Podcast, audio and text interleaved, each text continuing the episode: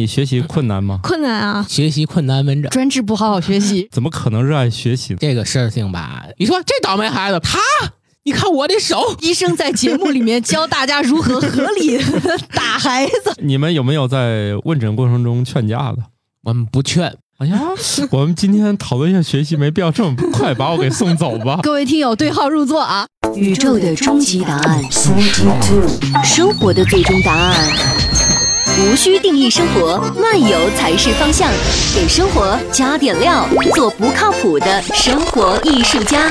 生活漫游指南。巧克力老师啊，嗯，你热爱学习吗？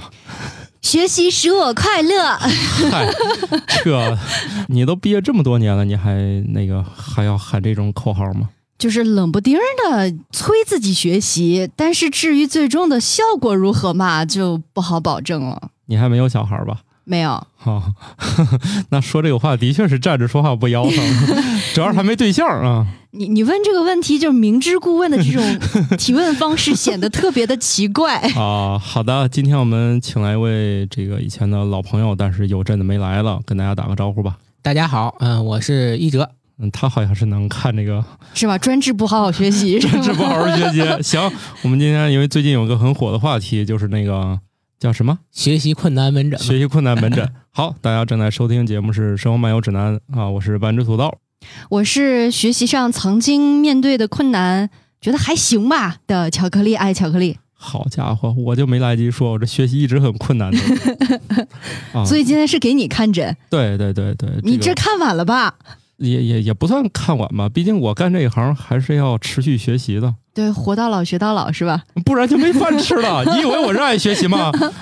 不啊，这个我我跟我们家小朋友就说了，这个你不需要热爱学习，因为这个本身都是反人类 的啊，怎么可能热爱学习呢？我其觉得，那可反正我没见过热爱学习。 你就听我开始的腔调，你就懂了。呵呵那个一人老师以前爱学习吗？这个事情吧，我觉得你还是得分，包括学习困难这个问题，啊它其实主要是两部分的构成的，一部分是困，一部分是 难。我懂了，我同意懂了。 我我可能大部分受困扰的是困这个部分。呃，那我就不是了，我两个都 是既困又难。各位听友对号入座啊，到时候在评论区留下你到底面临的问题是困还是难，还是两个都有。我肯定是两个都有。而且主要的一个问题呢，从我们专业角度来看啊，学习这块儿的问题，首先是基于你一个兴趣和你一个动力。这学习哪会有兴趣和动力？对呀、你包括土豆老师刚才说的，我我不想学习，但是我如果不学习，我可能就没有饭吃了，那这就是动力，被逼的。这是动力吗？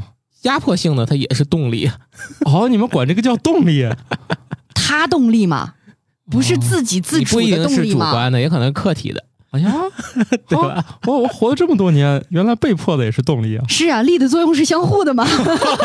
你看学多好， 不是，这是物 理啊，但是人家学 习了，都带个理。融会啊是吧贯通，看到没有？哦，原来是这样哦！长这么大，原来我当年还是受压迫比较少，嗯就是被迫学习的太少。咱们回到刚才说的这个门诊这个问题上啊，嗯我个人觉得是这样。你看，首先啊，嗯我是看那个天津这个一些个公众号都在转发这个天津市儿童医院又恢复了学习困难的门诊啊、嗯，他以前开过一段时间，后来可能就是这个专门的门诊又停掉了，哎，等一最近下又，恢复了。 这是在儿童医院开的呀？是的，哎，那这不土应豆该完了，你你看不了 了。这 个看我这个病，他就没有资质了是吧？呃那你得改身份证啊哈、那这个太难了，这这先违法了，这个这现违法了啊！你这我我这不行了。没事 然儿。后今天不是把一哲老师叫来，我们就私下先给你看看诊啊。哈哈，行，嗯我我们也不负责十八岁以上的。 是是不会看啊，还是觉得十八岁了听了不满意该打你了？嗯，男的吧，十八岁以上的是坚决不看，女的嘛可以考虑考虑。主要是看好看不好 看，像巧克力老师这样的可以，呃就是看好看不好看。哎，我这是双关了是吧？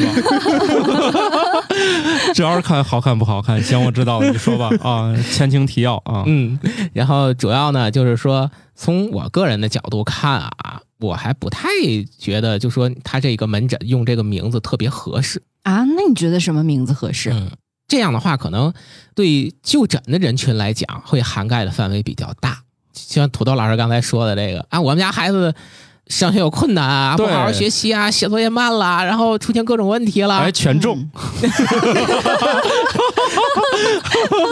神医都是这么练成的，是你吧？今天是带着清单来的是吗？呃呃，我我看看吧，看看能不能免费蹭一个挂号啊。 哦，就是因为大家可能会自动对号入座，就觉得这些都属于困难的范畴，嗯，然后医生都累得不行了， 不够用了是吗？这可能是一方面吧，我觉得另一方面还有就是，因为这中间涉及的儿科这边的相关的问题太多太多了，可能需要见诊的也很复杂，只是用这样一个名字。来开这个门诊，公众接受起来可能是比较好，对而很且容易就诊人群会比较多，嗯，但是实际上可能更多的是，呃，需要在这中间扮演一个监诊的一个这个角色了。后续可能还会要把你分配到其他的专科的这个种门诊去。做一下核磁共振，看脑子里有没有水。 就意思是这个门诊，呃，学习困难门诊，有可能你进去的先是一个叫什么分诊室， 对分我诊个人觉台得是这样，然后实际再上分流。实际上他会发现很多问题，因为这里面有可能有的孩子是多动症，有的孩子是孤独谱系障碍，就自闭症这种，嗯，嗯，有的孩子本身发育有问题，那是真傻。啊，啊像土豆老师说这个，我我 就主要 是我们拿家主要是智力不 好，我们家那个可能是真是智力不好啊。我觉得你孩子应该不至于，嗯 是我家长的 锅，对对对对对，没事儿，这事儿不遗传啊，是吗？ 不一定 遗传，只是概率高一点。哦哦哦哦，那他可能还是遗传了。然后呢，这些问题可能在这个门诊需要涉及的病种会非常多，它并不是一个单一的病。嗯嗯，我我一直觉得，如果你用这样的名字门诊不是不好，但是就说可能，呃，希望呢家长不要因为这个被误导了。对你本来应该去学而思的， 你不能因为学而思没了，你就去儿童医院了。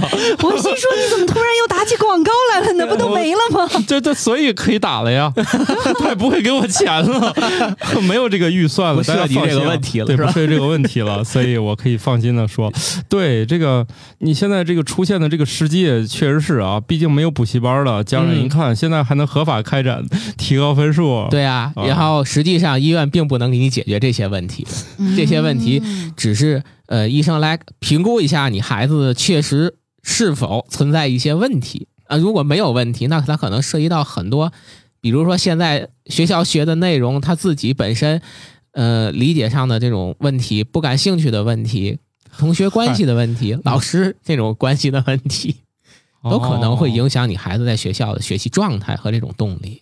那到底什么样的标准就可以去到这个门诊？他刚才去说看诊说那一堆至少符合六条我我以上， 我我觉得实际上他这个门诊好就好在第一就是说可能去儿童医院的话比较好接受大家，第二是他这个名字的话，家长认为就是我也好接受，一问哦我去看了一下学习困难门诊，啊，不是上来哦就是看智商够不够 门对诊，对对对，就是对病耻感会少少很多。对对对。哦但是他实际上，他这个分诊啊，包括他后续的治疗，很可能还会给你发现很多其他的问题，包括可能有一个比较罕见的这种读写困难啊，哦这这种问题，那是一个哦先天的一个问题，它是是器质性问题。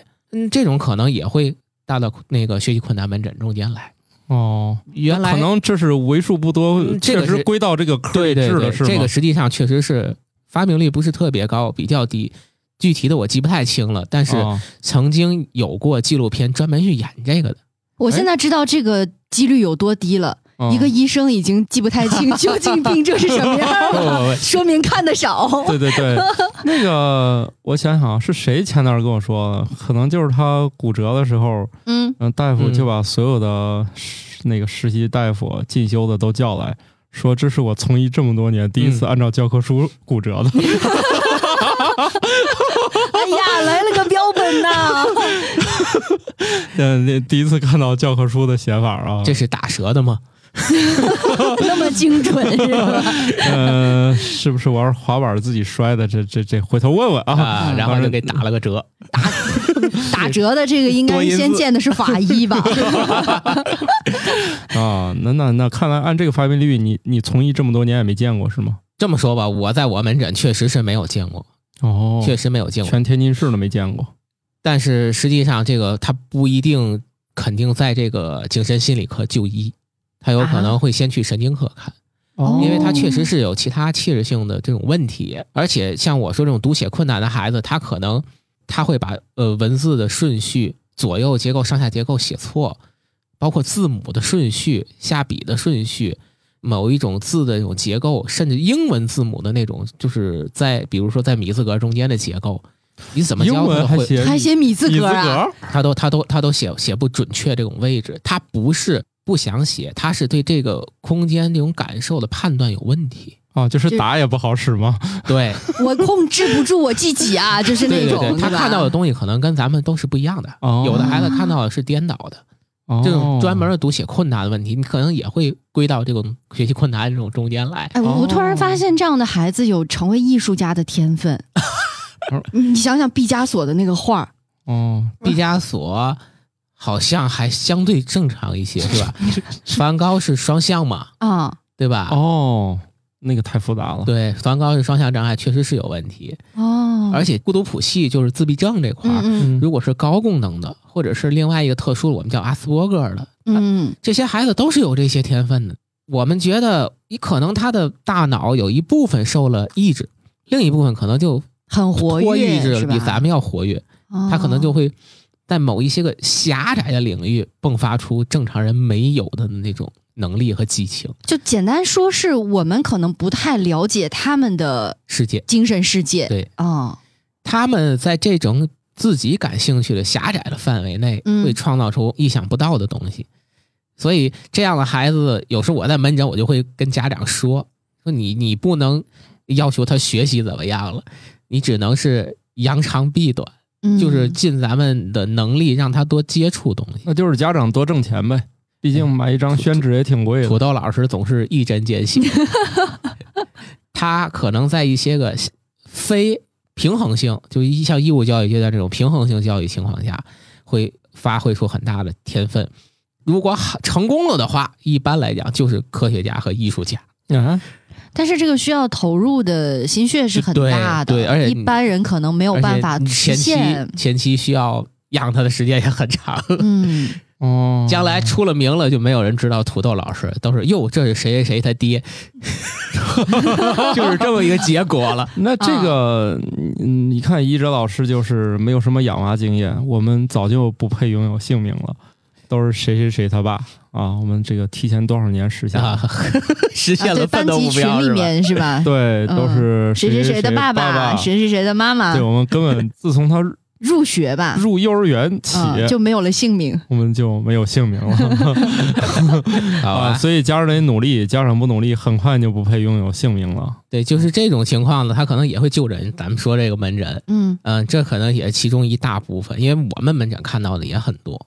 这块儿的需要让家长理解的东西就比较困难，因为毕竟和谁说这个问题都很难接受，哦因为他的孩子不是生下来就有问题，他是要在发育过程中一点点发现的，嗯，语言发育啊，运动发育啊，包括社交啊这这块儿核心的问题，包括他自己的一些个能力啊、学习能力啊，那这个可能很多问题都那个，呃我们临时又来了一位嘉宾老师，看他有没有学习的困难。啊，我们今天再聊一个学习困难症，来来唠五块钱儿了。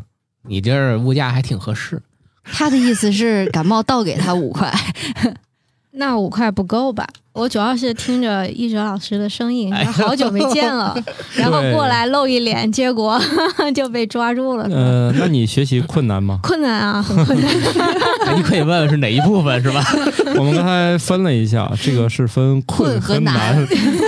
你 呃、是又困又难。好， 那我俩是可以， 黄金搭档就俩人能打折一块儿看吗？就土豆土豆，别给自己脸上贴金， 感冒这是在谦虚 呢，哦，你那是真的。 哦我是真的，我是真的。这但是一哲老师不收我们这种年龄的了吧？已经对，他说那个是儿童医院，对，因为能力有限，好看的看，对，双关啊，双关啊，好看不好看？ 对，你你就应像该那个徐志胜说他那个红绿色盲，然后那个医生每次都很温柔的说：“你好好看。这这，哎，你要这样说，我上学那会儿测红绿色盲，大夫也你是这么说跟我 你让你好，说你好好看吧。对，因为我第一次看见那东西我都懵了，大夫很不耐烦， 嗯，就是以为我是真色盲了。第一次看到那个东西，因为没有接受过任何训练，不知道到底要找啥。对他让我看，我就看着那一堆小碎花，但是那前几页的话，应该还是比较容对易数的。字啊对啊什么不是啊很它明随显机的翻译，不是，这就仿佛我跟你那个说个谜语，让你打一傻，他不说打一傻，我还以为让我描述上面有几种颜色呢。那你是像色盲， 你这反应确实不能赖医不是生。对啊 他可能就比如说这个筛查，在别的小学可能都进行了好多年了，但是我们小学没进行，就是我第一次接触。然后是吧我上了初中，那大夫就认为我前面测这么多学生，他们都认识，咋就到你这儿你认不出来了？我当场就懵了，这干啥 呢？这哎，这种感觉跟我前两天看一个图片的谜题是一个感觉。那个图上呢，他就说这个最终的答案是一个中文字，啊、这个最终的答案是个英文的单词。然后我看那个图我就懵了，我说这到底是啥呀？这个就也不告诉你几个字打什么东西，就让你嗯猜，我觉得好痛苦啊！就对是属于眼睛看到谜题啊，好有兴趣，看到图以后，我的脑子呢？对，不就是见这样，了他就嗯不说嘛啊。所以你看，我从一上初中就展现出惊人的学习困难症， 从色测色盲就开始了。当然了，那个现场努力一下还是可以挽回局面的。既然说到钱了，我想问问，就是去看这个门诊花费会很贵吗？哎，应该不会，这三甲医院都是正常的，肯定。嗯，我的意思就是这些、嗯呃小朋友遇到问题，查完了以后，嗯嗯肯定也会有一些在医保里面吧？嗯哦，呃，这个所以比呢例高吗？不高，啊，那不就高，因为因为嗯目前儿童这块儿的，首先第一是，其实从今年开始是门诊是可以用医保的，应该你们可能有孩子知道 Yes，已经用上了但是它那个封顶的值好像挺低的，啊，哦还没用完，门槛儿是七百是八百，我忘了，我也忘了。就像我们家那个去，然后封顶好像只有三千，可能是是四千，我忘了，反哦正不太高。啊那那那也行吧。这你要一般是一需个要小孩儿需要用药，比如说多动症那种，嗯其实几个月差不多就用没了。多多动症还要用药，对，哦你说到这儿，咱展开稍微说说。嗯哦就是学习困难中间最有治疗价值，呃，临床上也最常见的就是 ADHD，就是注意缺陷和多动障碍，嗯就中、嗯中文是叫这个啊。嗯现现在不有要求都得说中文呢，啊就是我们平时也不愿意说，因为太麻烦。现在之所以能记住了，是因为如果你写 ADHD，医保会拒付。哎呀妈， 这也是被逼的。这也是刚才力的作用是相 互的。对对对 对对啊！原来说中文最后是由医保治好的，对对对，对， 那个现在电视字幕上什么提取 DNA 对，嗯都都不是这样子都写的了是中文。 对对对，它它有要求。提取脱氧核糖核酸。记住了啊，就是这以后叫注意缺陷和多动障碍。这是中文版的 ICD 十中间翻译出来的名字啊，这是官方的什么十？ ICD 十说国际疾病说诊中断文分类标 对准。说中文 国际疾病诊断分类标准，它它是按各个科来分类的。如果你看整本儿的那个的话，像咱们辞海那么那么厚，哦，哦，就是所有科都有的话，不是现在的科分得很细嘛，所以也不用读全本儿是吧？对，一般都是你自己专科，比如说你骨科分类的诊断、精神科分类的诊断、你心脏科分类诊断都是那样的。那你们这个科这个学习学习困难叫什么？学习困难科是吗？ 嗯，这个门诊哈、啊啊，对，儿童医院开的是，我们到现在没有正常开这种名字的门诊嘛，但就是是我们门反诊也会见到很多，学习困难的嗯，哦，因为就诊的时候家长会说呀，这我们家孩子学习对，困他难才觉得孩子学习困难，你就去查吧，你查一下嗯发育的问题，查一下智商的问题，查一下注意力的问题，对，家长不可能一来说我们家孩子有呃叫什么多动多动症及注注意力缺陷、陷，多动障碍，哎，这多复杂呀！嗯不会的，家长只会说，我觉得我家孩子是多动症。嗯，这这这个有有可能，土哦豆老师说这比较实际， 对，有可能会延续到成年啊，有可能会延续到一个人的四十岁。哎，那我是不是得也得查查呀？我是不是还多动症？你就是是这男的，然后一哲老师也不给你扎 了，然后又敲敲铃了，这难然道后长得也不 好看，全中。是选中？他这个他他刚用才我们讨论的是接诊，至少得符合六条，我瞎说的啊。到我这儿就拒诊，你得符合所有条件才拒诊，我正好全符合。全部哦对土豆老师在上中学的时候哈、测那个色盲色盲是吧？啊，在中学时就已经用行动证明了他不好好看。 这个今天是双关的集大成的一集啊。这个历史悠久了，你这是 一个。啊，历史悠久。我毕竟我学习不好也是众所周知，历史悠久。后来是生活所迫，才重新拾起了一些学习的技能。毕竟养家糊口靠学习，这个也不是太多工作要终身学习吧？我咋就入错行了呢？像像我们这个行业肯定是经常会有新的变化，包括治疗，包括药物啊，嗯哦，你都得用。医生哦肯定是、是终身学习的，一直就是这样的。啊那那现在转行还来得及吗？感冒老师还有啥是不需要终身学习的？你见多识广是吧？一定会知道的。那看来只有当老板不需要终身学习了吧？他沉默了， 就是像你这样人，还有没有必要留在我们公司是吧？好想找出一个我也去。哦，对那感冒老师一没般啥一成不变的，好像现在哦，好像也嗯是啊。一哲老师见多识广，看有没有这不需要经常学习的。这个可能还得你自己努力。比如说，再过个四五十年，可能你就不需要学习了。确实不用了。第一呢是真困，第二是也真难，第三就是也也真不喘气儿了。嗯对，你也不用好好看了。 也也也看不见了。你看我这个岁数，不，配 也也许那时候那个外形会好看一些。那个岁数也没有容貌焦虑了 嗯哦，说不定你骨头长得比较标准。骨头对骨相特 别帅，那句话叫什么？骨骨骼清奇。对对对对，这个现在都见不着啊，现在没有那个步骤，哦，成沫子，就出出来就成沫沫了，还不给拳， 也不知道从哪个部位挖点儿， 是吧？主要是也没有机会见证我骨骼清奇不清奇，自己肯定是不知道的，是吧？ 嗯，对，这只能去拍个片儿。拍个照片烧给你，好的，我们今天讨论一下学习，没必要这么快把我给送走吧。我觉得已我经是不爱学习，但我热爱生命 啊！刚刚才说的是真躺平的情况， 但我们不是在说多动吗？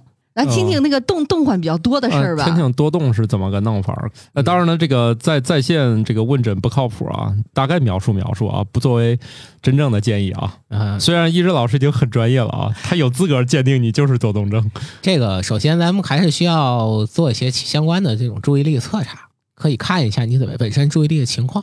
第二一个呢，就是它首先肯定是不能是仅仅是在学校这个环境里，至少要在两种以上场合下出现活动增加，注意力不持久。不持久的概念是和他的生理年龄不相符，不代表孩子注意力不好就是有问题。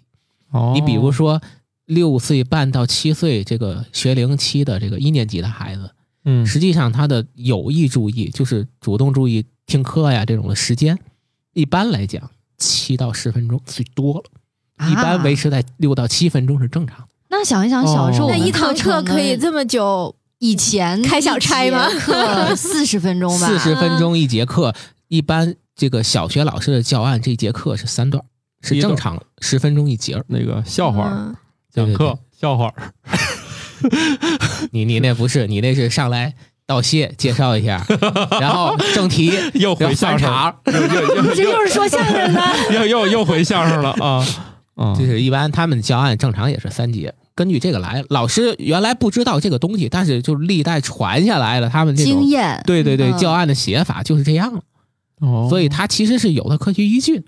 嗯，你随着年龄增加，你的有意注意时间在提高，所以为什么到了大学你可以上两个小时的课，原因就在这儿。那就看能不能睡满俩 小时谁说的？两小时可能前一个小时是老师在吹牛呢。哦，也嗯是啊你你是没赶上我，你要赶上我是你同学，你睡不了俩小时。为啥？大概有二十分钟，我给你鼓捣，咱俩走了。 觉都不让睡了。 呃，倒是也没啥问 题。你看毕竟，毕竟只要有意思就行。这个因为我常年混迹妈妈群嘛，这个又问我们家孩子是不是注意力有问题？我说他能连着打一天游戏吗？说能。我说那可能没啥 事儿。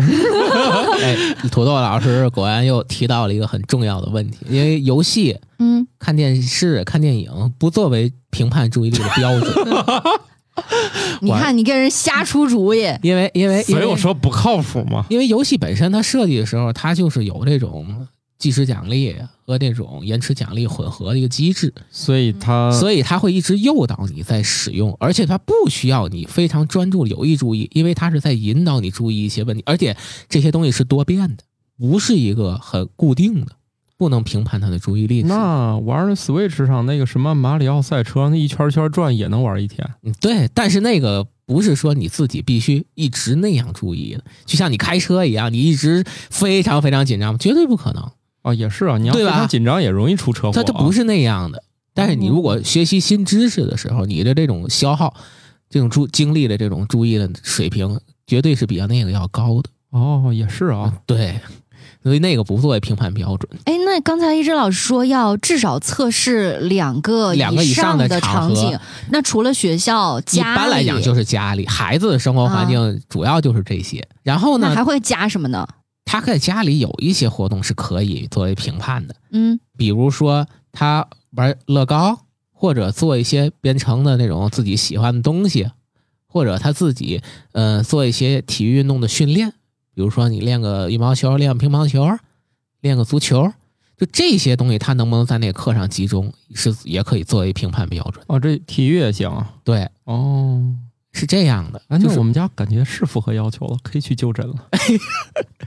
游戏这些虽然不能，但是说他自己做这些活动的时候，是需要他自己主动去专注，他能不能做到是个哎问，题。好像这样又有点不符合。玩乐高，反正也能玩上好一阵儿。对，所以很多时候就是这样，你一问，更多的是集中在家长安排的、学校安排的那这些事情。果然只是不爱学习本身。 对，所以他可能只是不喜欢这个这个学习这些个内容。另外，我们家这个主要是不爱待在家里。你跟他说下楼跑一千六百米可以，这还能下楼跑步就挺好的了。不是他主要是不想待在家里 啊。除此以外啥都行。多好！你现人现在孩子好多，我们见到的都是不愿意出去，家里一关门怎么都行。 哎，这说的不就是我吗？ 你看，你这样孩子就算好好学习的代表了吧？并没有，哦我说了困嘛，哦，所以在家里一天到晚哦就是睡睡。嘛，那你跟我们家猫差不多，挺羡慕猫的生活的猫那个觉儿大到感觉可以随时入睡，随时醒来啊。那我还是差点意思。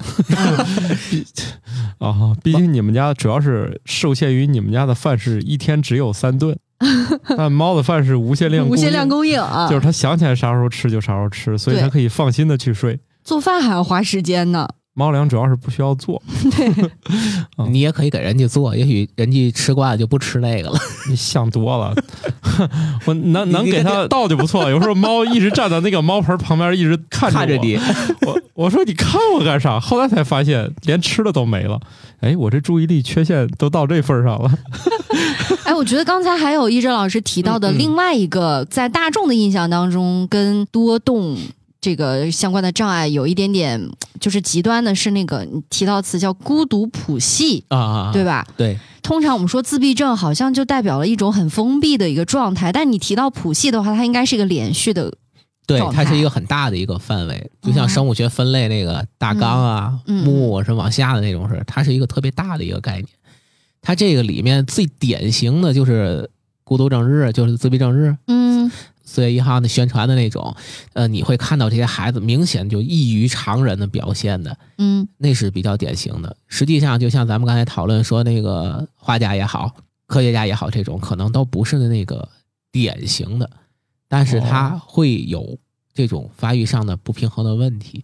这种谱系障碍中间的一个很典型的特点是它的智商测查中间这种左右脑的发育不平衡。左右脑功能现在弄清楚了，嗯，你不能说从呃机理上那么清楚，智商本身作为一个离差商数的一种测查，嗯它是可以把这个相对来讲，就是咱们认为左脑的一些功能单独抽出来做，哦右脑功能单独抽出来做，然后两边的这个商数做一个差值的对比，这个哦一直在临床上是有意义的。哦，我怎么听起来有点像汽车上的那个什么差速器还是啥的？他一旦发现这四个轱辘转的不一样快，就认为其中一个漏气了。不知道为什么，刚才一直老师在描述那个左脑的功能嗯抽出来，什么右脑的功能抽出来，我脑子当中一直都是那幅漫画，就是上帝手里面拿了好多个杯子，然后这个倒一下，那个倒一下，哎，倒多了，有一种那种感觉，这难道不是正在喝酒的景象吗？那还是好几种。你这鸡尾酒吧。他这一说，你看咱想的都不一样啊！嗯我想的是漏气了，他想的是倒多了。 那有没有就是他的不平衡来自于某一方面是正常的，某一方面异于常人的厉害？有可能，因为这种不平衡带来一个直接的后果，就是和大多数这种自闭症是一样的，它核心就是社交功能，就人与人沟通那种能力它差，这个是一样的，就是更多哦还是沉浸在自己的世界里。哦，难怪我这个智商不行，都用在跟人聊天上了。你这个绝对不可能，我这个发育，哎呦，这方面异于常人。他这个社交的问题是个核心，他的一些行为和与人沟通时候的这种，嗯，就是他的这种习惯，在某些方面特别刻板、特别固执的认知，别人不一定能接受。这里面又分了两大部分，一部分呢就是可能是右脑功能可能稍微偏高一些的，我们一般说它叫它是高功能的孤独谱系障碍，或者叫高功能的自闭症。这种孩子呢，就是他可能在艺术领域、小众化的这种文化相关的领域，相对来讲可能造诣会高一点。他右脑功能好，空间感知、 抽哦象思维，然后这些想象力嗯，可能好一些。左脑功能高的呢，就是更特殊一个，我们叫它阿斯伯格综合征。哦这个这个综合征是盛产科学家的，哦，他的逻辑推理能力、运算能力、理论的这种建立、模型的这哦种建立这种能力，而且他在呃一些个比较枯燥的这种呃数理化的这种研究领域，他是可以坚持的，因为他会觉得那个有乐趣，哎呀妈，你看人家这能找到学习的学乐趣，习的快乐，对知道吧？哎，他学习是这样，所以这种孩子呃有很多就是成为一些个这种自然科学啊这种。呃，一些个应用科学里面的这种科学家，我友情提醒啊，这个当科学家和当艺术家听起来都很费钱。 这个希望家长们你们多努力。 对，但是嗯呢，就作为我看过的，也有的孩子确实是明显的某些方面有特长，嗯，但是这些孩子，我觉得最大的一个问题就是他怎么度过义务教育阶段。哎这我就跟我们家娃聊过，我说你要熬日子，后面光小学还要再熬五年呢，这是上挺课。漫长的这个时间，对因因为为我对我觉得有一个很主观的感受啊，就是年纪越小，你对于时间的认知是跟成人不一样，嗯你会觉得时间特别漫长。这个肯定的，你想你，你六岁的时候，你一共就过过六年，嗯，你六年在你生命里是很长的一个时间。等到你四十岁的时候，你觉得那六年已经在你生命里是一小占比例节儿了很小一截对，弹指可能一挥年你就间不觉得怎么样了。嗯，哦以前小时候，你可能觉得过年，可能大家都有这个体会，过年好不容很易长很长，终于又到过年了。嗯，现在好像，嗖的我一下，天，又过年了。 对，所以我就觉得这些孩子他的那个难熬程度是非常高的。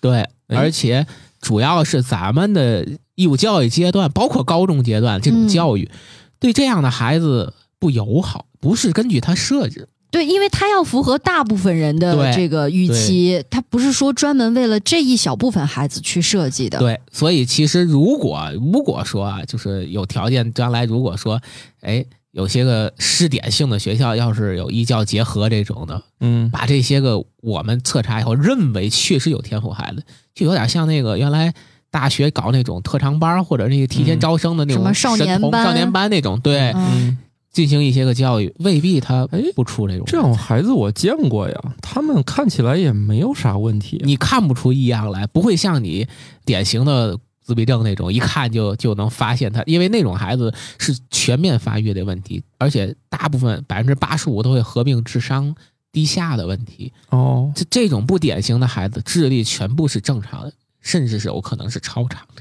智力超常的儿童中间啊，大概得有接近一半儿都是这样的孩子。哦，他的超常的那些孩子，有时候跟你的交流接触，你会发现，不是每个智力超常儿童都很正常的，就是很流畅。有的儿童的那种接触冷漠、刻板，对我主要是想操心一下我们家娃的事儿， 主要是一看这就不是我们家的特 征。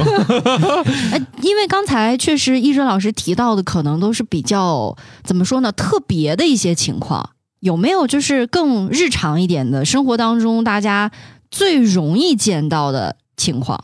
嗯，就跟学习相关的这种啊，啊我觉得咱们先说说正常情况下这种困难的问题啊。 嗯首先，嗯，像之前疫情比较严重，好多人都说严重影响亲子关系。啊， 对，嗯家里都快打起来了，我的天哪！就这种情况，就是相对常见的正常情况下的一种嘛。首先，你就是不到而乐了，这是正常的啊。嗯，对啊。本身就像刚才咱们说的是，你现在学习这些东西，他没有说哪个孩子他是非常非常感兴趣，对啊或者我愿意学的。是啊，像像像你刚才说，呃下去跑个步，这个他都乐意。嗯，只要不学习，对，只要不学这些东西，对嗯对吧？其实不一定，他学别的他不愿意学。对精力特别多，你让他打羽毛球、游泳，这都有时间啊。对啊，他比如说去矫正那些动作，也许他你他也会去自己看自己对学，不用你说，这也是学习。对，他只是不愿意学习这些东西。是我跟他我们家的典型情况是，比如我这会儿忙，我说你看二十五分钟之后再来找我，你把这一句话这个拼音你你哪儿不会你查一下，二十五分钟之后他告诉我查了一个字儿的拼音，我说你剩下的时间呢，我就这样坐着。 就是他可以不做任何事儿，拿个笔在在这儿发二十分钟呆，只用了一点点时间查了一个字，嗯然后一读发现第二个字也不认识， 这正常吗？正常， 这不是假 期吗？哦，也没有什么学习的紧迫性。对对为对，了正常。为了少收治一个病号， 这个一哲老师努力成这样了。不是你家孩子还可以，你说啊，二十五分钟之后你再来找我，他还能在那儿坐二十五分钟。你要换我小的时候，嗯，那作业从来都是最后那几天狂赶的。 不是啊，他要中间打扰我，就给他打印一张作业去写去 了。这是这这件事情应该是发生过，你说对那打对吧？对我说，啊对你这对对二十五分钟你想干啥都干啥，但是我有我的事儿，你不能这个时候就是你想起个事儿过来找我一趟。我说你把你所有的事儿都在表想以后一块儿来问我。当然，他表想之后，他最终能想起一个问题就不错了。嗯所以所以人孩子为了避免他多这一篇作业，所以我就不 找你了。对，不找了 啊。对吧？这就就是你们之间互动的一个模式形成的嘛。并你不把是他说训练成了，他对他啊不，能孩子随多便聪明啊， 对他一想，我还是浪费不给时自间己吧找，麻烦。我还是浪费时 间吧。对啊，嗯如果说他这样还顶着这个多作业的情况去找你， 那是智力有问题那了，确实得去看看，学习困难 了，对？啊吧？就是很多家长也是，首先就是像土豆老师说这种，我们也理解，就你在家里可能有你的事儿，嗯，有你的工作，你没有办法全程的，就是跟孩子做同样的事情去陪伴他。我这是另外一种方法，我主要是让孩子知道学习是你的事儿。你你要是搁爷爷奶奶、妈妈这仨人就坐那儿陪着学，但是让孩子理解学习是自己的事情，这难道不是最大的困难吗？要所以要从一年级开始教啊。这你个到六年级再跟他说这事儿，是不是也有点晚？这个问题啊，没错儿。但是呢，我就说的是这样，就是说，像土豆老师说的还好，但是我说有的很多家长他自己真的是在那儿没干什么事儿，哦，他只是让孩子应该怎么怎么样，哦，没有，然后就会出现很。大的问题。哦，你自己在那儿刷手机呢，嗯，哦你告诉他你应该看书去了，这再过十分不钟是应这该这写作业有了。这有啥问题？家长玩手机就不行了？有一个词儿，你有没有听说过？叫做“有样学样哦，那要这样说，我的确，我让他去学习的时候，我也在学习。哦，所以说啊，至少他不会就是做其他的事情，人体只是哦发愣挥了了二十分钟神儿。 哦，就是孩子没有发现我在娱乐，他在对学，他没有对引起你心没理不发平现这个衡，问 题吗？对不对哦？？哦，这样的话，其实它来源于 心里没有不平衡。对啊，至少他会觉得我爸让我做这个时候，他也没在我在娱乐，哦没有说他有权利做别的事情，我必须学习。嗯，是啊，我跟他说了，我说爸爸也得努力学习挣钱呀、要不咱吃啥喝啥呀，是不是？哦，对原来是这样啊，那你家长们得注意了啊，所以我们你一也般找本书假装看一看，最后家长先睡 着了。哦所以，所以我们一般建议就是说，尤其年龄低一点的孩子，其实你这个计划的养成性，就像土豆老师说的非常重要。你要跟他一起做，制定的不是孩子的计划，是全家的哦生活和学习的这些计划。就什么时间我可以，比如说像像你说这种问题，有问题的地方，不理解的地方，我我比方说我可以定时陪你，这个时间是拿出来专门咱们讨论你学习中间问题的，是他每二十五分钟都可以获得五分钟提问时间。不是计划定好了。比如说假期期间，我每天的中午十一点到十二点是我接待你的时间，哦你，明白我说这意思哦吧？明白你可以一起定，对，也就是说，我从另一个角度让他自己去总结这些问题，归纳以后拿出来，然后咱们哦这个时间段是集中解决这个问题。哦我突然觉得每一个家庭都需要一个罗恩家的时钟，改装后 的，人家那时钟是家人到哪里了，在哪个场合下在干什么，指针会显示。现在呢，每个家庭就需要说这个时间段了，我们该干这件事儿。哦，主要是我们家有点不太适用，在于你让他集中一个小时的话，专门问的时候他已经没有问题了，那你就这是他想不起来，他也记不 住。可以可以可以整理嘛？你你可以做笔记嘛？可以写出来嘛？嗯，是你让他写几句话，跟要他命 一样。 我我是觉得这种方式也挺为难孩子的。对，孩就子，是你让大一他点把今天的问题写在纸上，这一条就差点整死他。嗯这些问题基本上我们认为是三年级以后到哦四年级以后对对孩子对是可以做到的，啊，那哦太早了，太早了，太早了啊太低的话确实是有困难。嗯，更低的年龄下，其实就是让他培养一个学习习惯和享受一个学习中间带来的快乐。 你前一条还可以，不，学习中间的快乐你是可以通过其他方法建立的。就是学好之后可以玩会儿游哎，戏。对，比如说这种奖励，比如说你可以有一些个代币啊，或者说真的给钱啊，然后自己买一些喜欢的东西，这个是可以的，哦，并不是不可以，啊，这考一百分儿给买个玩具是可以的。是可以的。买卡。完了，现在的问题在于不考试也没有分儿了， 家长现在奖励起来很有困难。所以你可以在家里，就是说你去协商和建立其他的这种机制和这种评判的条件嘛。哦，抽卡是吧？啊，奥特曼卡，就是就是说有太人狠了，花了一百万都没有两凑百万，两百万，嗯，还是我鲁莽了，两百万都没凑齐，没有，两百万，这家长就不能直接跟厂里打个电话？对自己定制不行吗？买授权我估计也能买我一觉点儿吧。得这两百万给厂里说，我就订一张只卖给我一个人的，厂里肯定干啊，他对啊他也没干啥事儿，你家娃有这一张就独步天下了。 所以家长还是格局小你了。你准备什么情况下把这张奖励给他的？我先有二百万， 就是我格局是打开 了，就是没有让你打开格局的这个机会 啊！对我就是缺一个机会啊！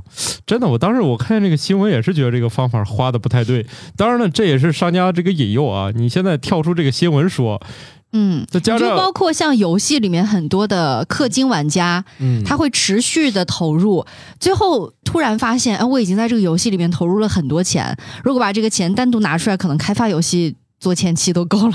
对啊呀、嗯，不是有那种游戏，那也不一定。你看，据说以前是五年前吧，据说给中东王子们开发一个游戏，里面好像就七个还是十七个玩家，一个月流水就几百万美元。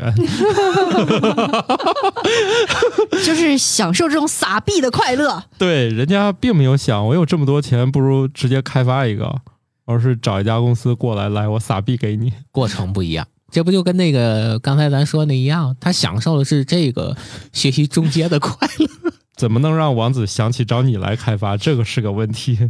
呃，反正养娃本身啊，各种成本都不低，你啊的心心理啊，这种精力的投入更高。熬人对更高。嗯有了孩子以后，就意味着你你上班的时间你要想办法去应付你的工作，应付你的老板，应付你的同事。 嗯，下班以后回家，你会发现哦，我不能放松，呃，我还要开始应付孩子。随着孩子年龄在不同的这个年龄段儿，嗯呃从体力上的应付到精力上的应付，这就个，会有很大的转但是变。啊家长还是有点变化，从一二年级付出的一些智力，到后来发现自己智力跟不上，重新认识自己的过程，也家是长在学习了。家长算是后来不就解脱了，他就不用智力了，只需要暴力了。 这个还还还是反正你要不费脑子就费劲儿呗。哎，不过刚才我听一哲老师说了很多，都是可能家长在日常的生活当中多注意一下，多跟孩子去建立这种良好的沟通或者一个沟通的模式范本出来的话，会避免或者缓解一些问题。但有没有就是在你看诊的过程当中，这些孩子确实没有治疗的途径，就真的好不了那种很绝望的状况？这个怎么说呢？除非你还是有器质性问题，我们才会这么认为这个情况，或者跟家长谈，就是你要接受这个现现实对对对，就就是没治主了。要的还是像你说的这种问题，主要还是集中在像那个孤独谱系啊，嗯或者是真的是智力发育迟滞，嗯，就是智力低的这一块儿。嗯，因为这个如果是确实有问题，它是一个先天的问题，包括我刚才说那个更罕见的那个读写功能障碍那种，嗯那是先天的问题，没有办法去去通过我目前的医疗手段怎么帮你解决，可能可能真的是无能为力。嗯只能是呃解决目前你来就诊时可能你看护上更突出的一些问题，剩下的问题可能真的就没有办法。嗯嗯、那针对那部分，就是还有治的， 有办法的，改善会有很明显的那种变化吗？呃，如果是家庭关系，包括这种学习习惯和模式的问题，一半儿在孩子，一半儿在家长。还有一个问题是，有的孩子的这种成长环境、原生家庭的这种环境不太一样，嗯，也会有很大影响。如果你这个环境持续存在，本身就是个弱的应激，也会有一些个调整方面不太容易。呃，如果仅仅像是那个注意缺陷那种多动症那种，那一般来讲，只要确诊了，用上药还是有效果的。哦，哎，刚才提到那种就是弱刺激对孩子反复刺激比较常见的有哪一种？可能生活中很多人都没有注意到的。嗯，我说这种主要还是家庭环境的问题，比如说单亲家庭，比如说长期寄养在祖父母、外祖父母家，哦，比如说离异家庭，嗯父母单独再婚，长期生活在爷爷奶奶或者姥姥姥爷家里的哦，这种孩子出现问题的几率就会高很多，毕竟他的这种家庭生活环境是不是说一个正常的家庭环境，哦，就会缺失很多这种安全感呀、爱呀，还有很多其他的这种呃获得的这种满足感不一样。哦，那跟亲爹亲妈生活在一起，天天打，这样也也不行吧？ 天天打你不累 吗？原来是这样的吗？天天打也得注意，因为哦你要总不得上骨科是吗？你总打的话，你也容易伤到你自 己。这种事情也发生过，对就是一家人一块儿抱着手就去医院了。是是我上班鼠标手，这个下班 这个真不是逗，因为我我门诊还见到 过，他妈妈手就是打他时候骨折了，啊，骨裂，然后也嗯打着夹板了。然后后来孩子倒还好，回来我只是看到孩子那个胳膊有有一个伤，因为我们可能比较敏感这些问题，嗯是他自己就是因为情绪问题自伤，还是发生什么事情了？哦，还是说他有可能，比如说有的确实也感到过这种家庭虐待的，哦，哦因，为我们可能比较敏感，嗯职职业关系问题，然嗯，后我们就会 问他妈妈，反应特别大，哦说他，你看我 的手，当时我都没忍住，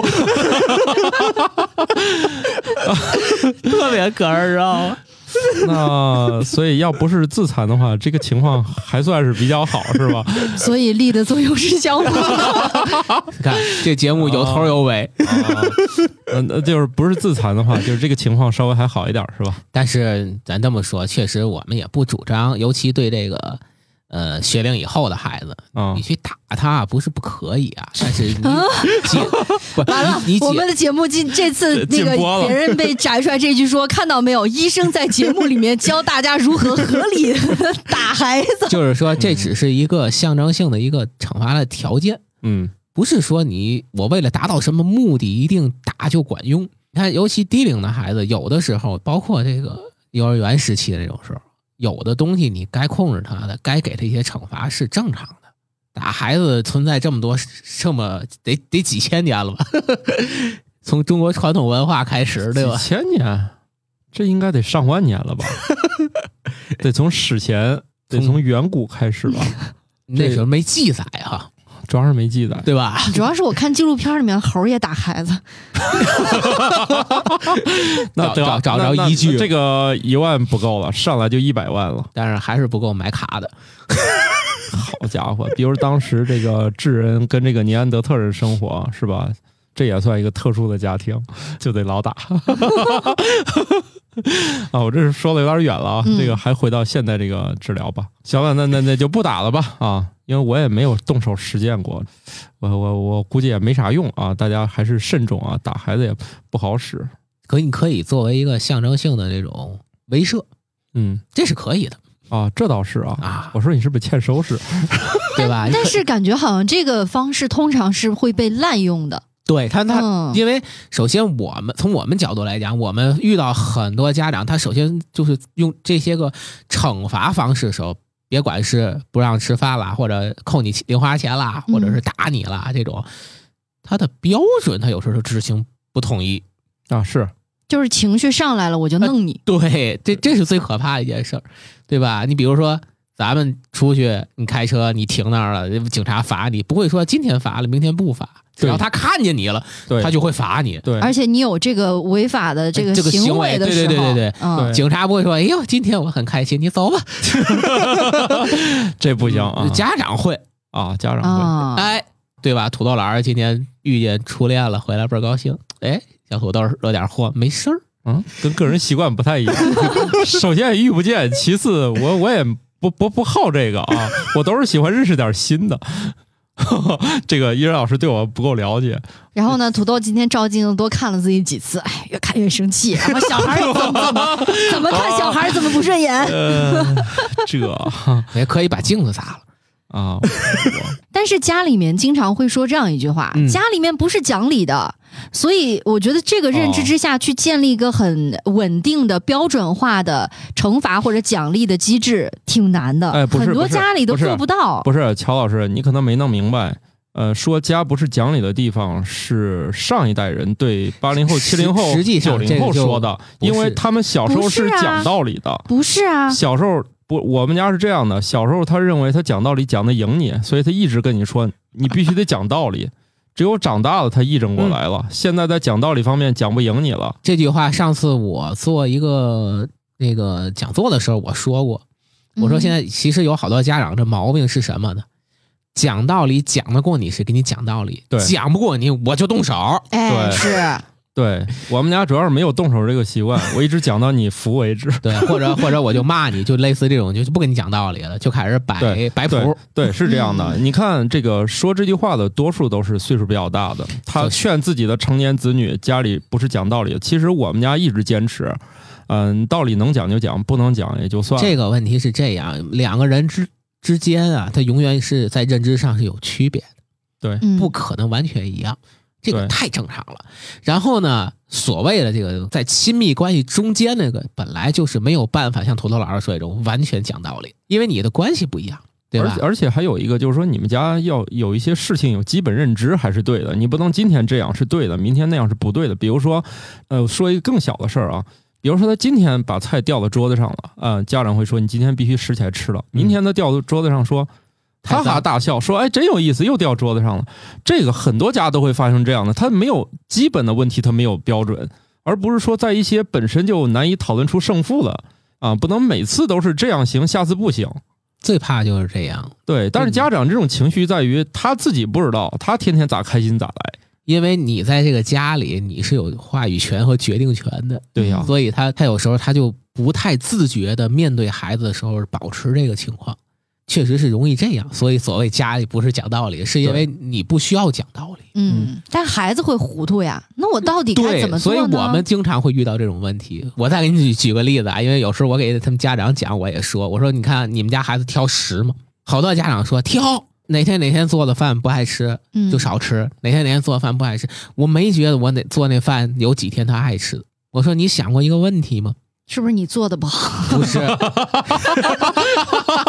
你这更狠。 这个这个，你知道，乔老师，你知道现在医生看病是有评价系统的，也有那种，也有什么打几分那种的哦所。以像我这样就当不了，就容易被投诉你这个该被投诉了。你这好狠。啊。我说你们家晚上做饭是不是现买的菜？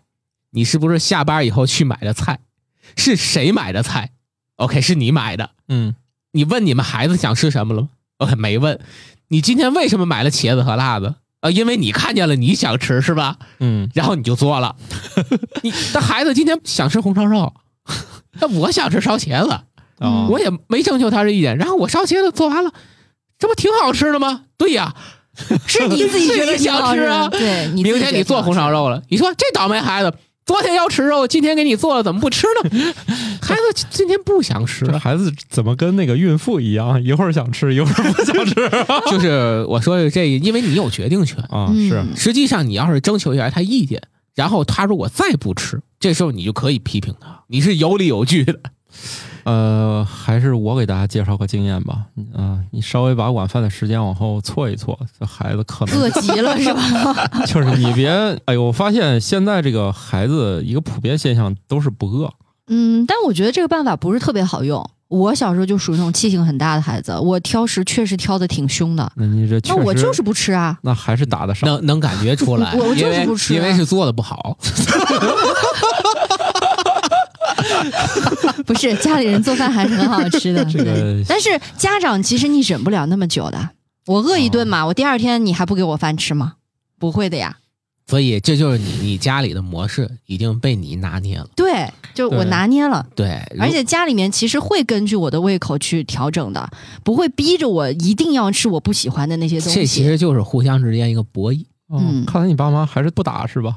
不怎么打，不是，这就是一个博弈，就互相之间如果能找到一个平衡点，嗯，即便说你可能每个人的性格都有自己的一些偏异，没有没问题的人啊，啊，那 但肯定是就是大体上可能还都是比较正常过得去比较哎哎比较正常的。如果你这个博弈中间出现了一些个问题，或者一方过于强势了，嗯，那就容易出现问题。像刚才医生老师提到那个过程的话，就比如说做饭这个事情，孩子说挑食，家长呢反复这么试验几次之后，就觉得这孩子毛病多，打了一个标签。孩子那边又认为家长这一天阴晴不定的，我到底是吃还是不吃啊？该做什么好呢？孩子就没辙了，就行为上可能会有一些混乱。难道没有另外一种吗？问孩子吃啥，孩子说吃啥都 行，那这孩子挺随和的，但是你真做了，他还说不爱吃。那好像是我呢，完了，这这节目怎么又变成这个回忆？ 我觉得这种啊，有可能确实一是孩子不在意，第二呢，他是因为可能家长之前有很多反复无常的这种行为，他知道自己的任何选择都是不对的，那干脆不选哦了。是，或者他选哪个都不好嗯因为吃。因为我我原来是什么？我小时候特别爱玩儿，就我可以不吃，嗯哦，你别耽误我玩儿的时间就 行。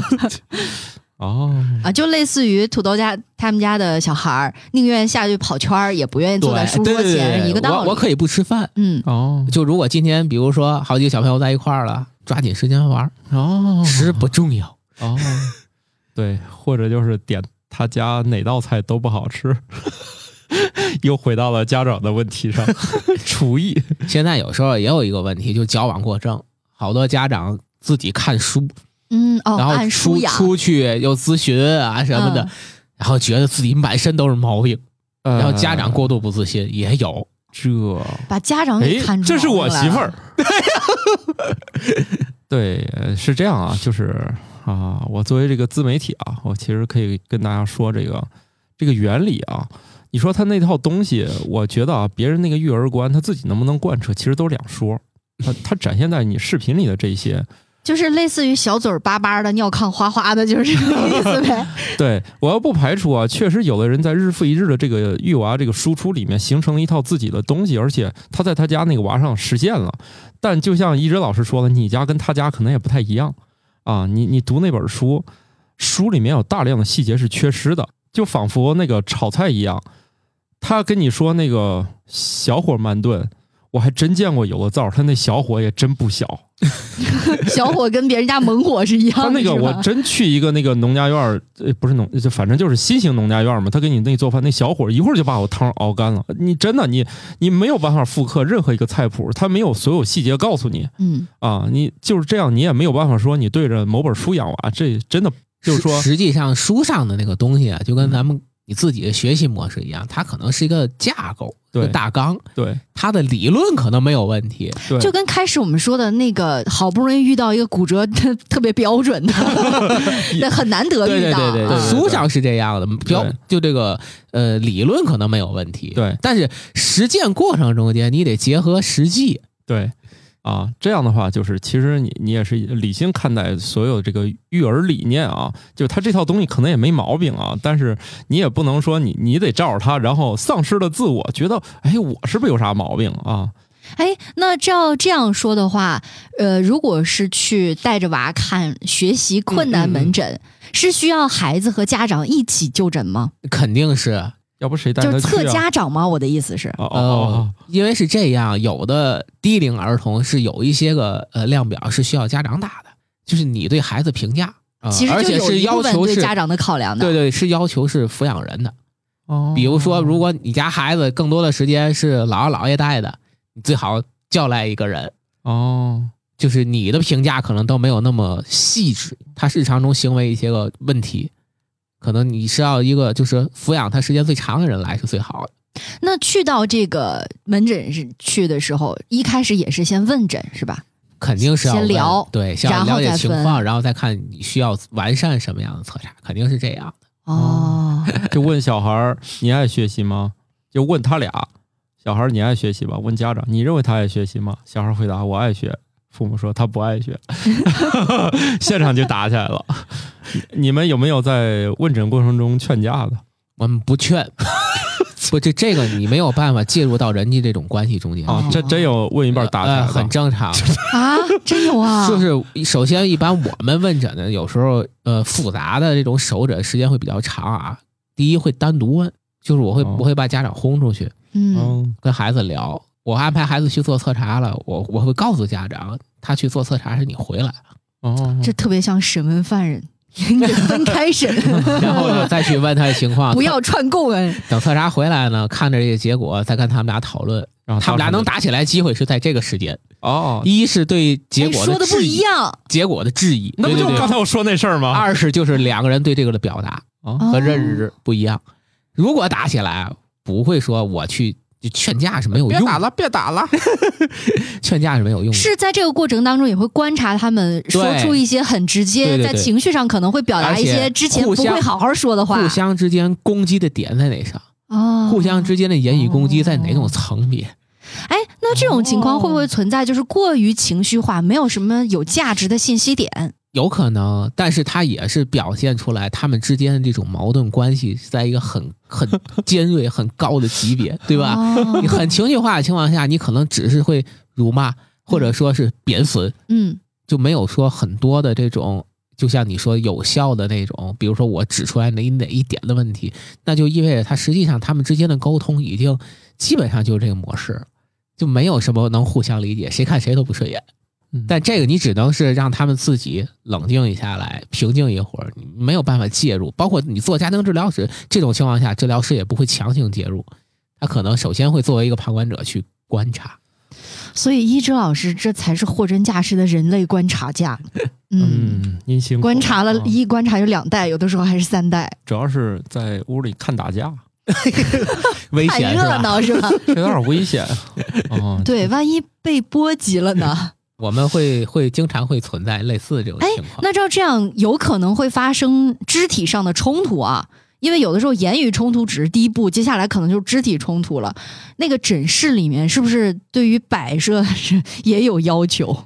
不会有什么哦尖锐物品吧？没有， 没有，但是会会有一些个诊疗的一些个单据啊什么的，肯定是有。嗯，哦，其他都得是圆角儿的。这个正吵着都都撕掉了就是我们我们本身诊室那个后面，现在很多呃后修的那个综合医院它也有，后面是有那个直接可以走的逃生通道的。啊啊！对，你医生得保证自己的生命安全呐、哦就是怕有问题的时候你哦会逃你会跑。对对对，可以走。哦，这这确实是很先进了啊！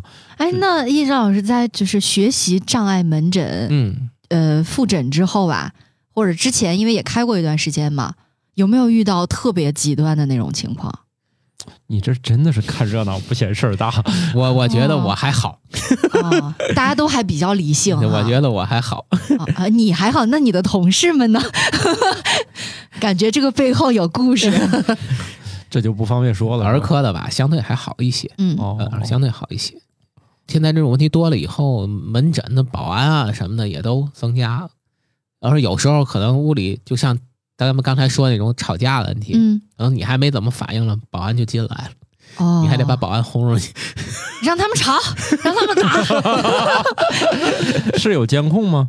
呃，诊室是没有的，因为哦，这些东西还是涉他及们在门口隐私嘛的问隐题他私们啊在门口看，啊对对，他在就诊区，就后诊区哦会有一个后诊区的问题，哦一个是 他听到这个，他可能就会进来，而且哦诊室都有那个啊，你们那门儿跟 KTV 似的，带一玻璃。 我我这一说，怎么突然画风就不对了你不觉呢？得我们现在的录音间也很像那个环境 吗？也带块玻璃，跟对 KTV 似的啊。